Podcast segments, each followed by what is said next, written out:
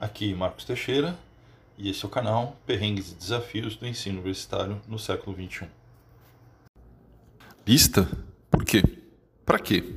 Esses dias, numa das minhas turmas, depois de grande insistência por parte dos alunos, que fique bem claro que foram eles que pediram, concordei em fazer mais uma lista de exercícios. Afinal, seria uma forma deles se prepararem melhor para a prova. Fala dos alunos. Certo, mãos à obra. Eu tirei uma parte do pouco tempo corrido do final de semestre, sabendo que ainda gastar mais tempo ainda depois, pois teria correção para fazer, e preparei a tal lista. Uma folha, só frente. Isso mesmo. Três perguntas, nem no verso chegaram, ainda com duas figuras. As outras três folhas eram todas as fórmulas, tabelas e gráficos para poder começar e terminar o exercício. Nem abrir o livro precisava. Ou seja, o que foi pedido pelos alunos foi entregue uma lista curta, preparatória para a prova.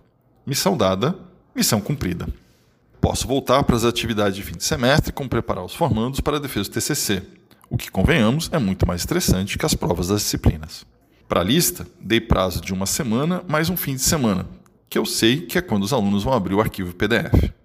Sexta-noite, mais especificamente 8 horas da noite, bem, bem, bem depois do grito de sextou, começaram os pedidos de aumento de prazo no zap da turma.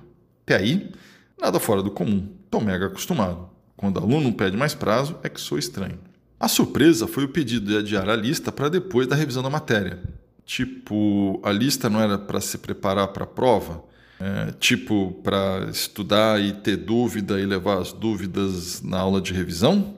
É, no final, soou como eu não aprendi em aula, me ensina agora a resolver a lista, por antes não dei importância, mas agora eu estou prestando atenção, afinal a prova está aí, né?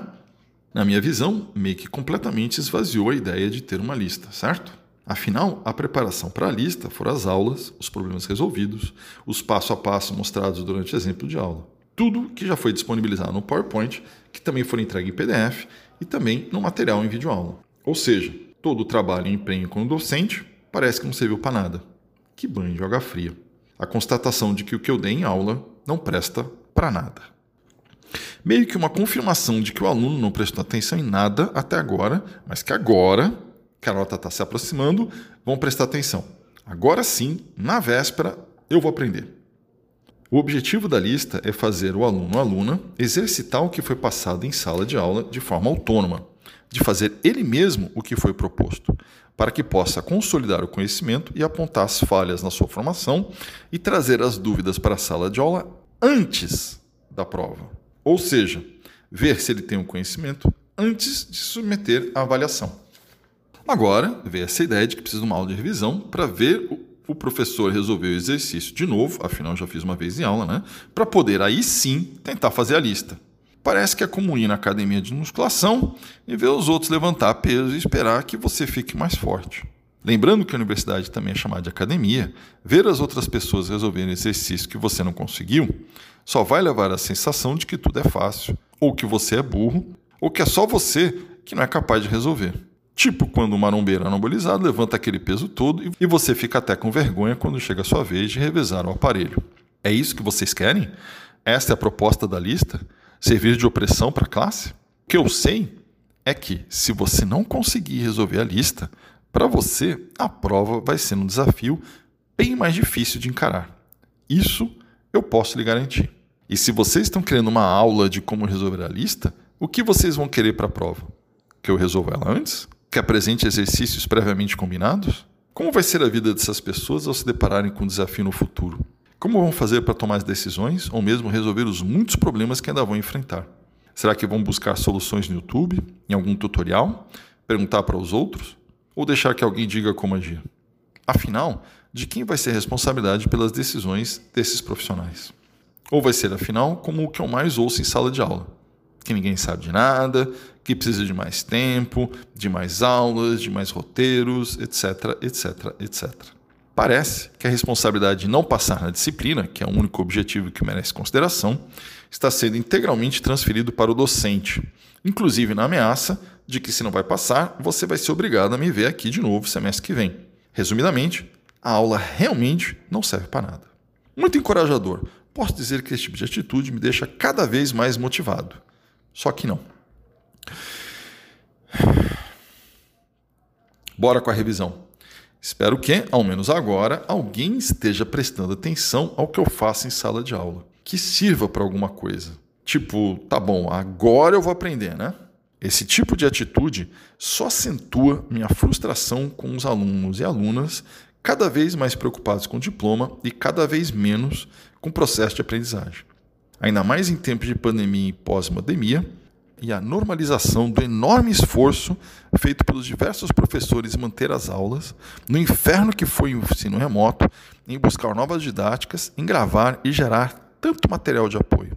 Ter todo esse esforço não reconhecido, na verdade diminuído ao nada mais que a sua obrigação, que eu acho que foi a origem do que acabou se exacerbando nessa postura vazia do aluno.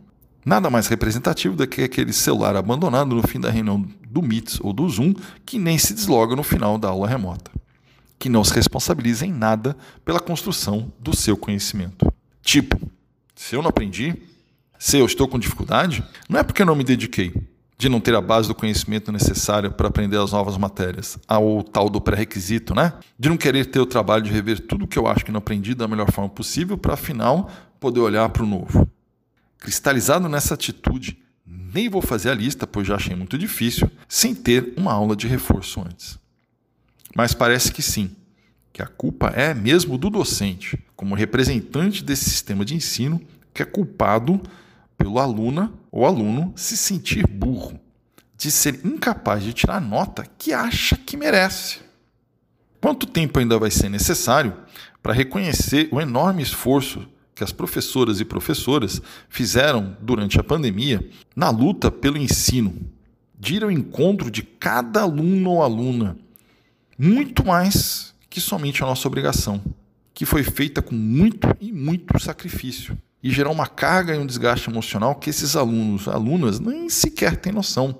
Aqui, vale lembrar que a responsabilidade por aprender pertence somente aos alunos, com uma contrapartida em se dedicar de entender que esse deve ser o desejo dela ou dele de aprender para o seu próprio conhecimento, de não buscar a motivação fora de si e que dê aos seus docentes alguma alegria em ver o seu crescimento. Pois até agora, o que eu mais vejo, o que eu mais ouço é reclamação e choradeira.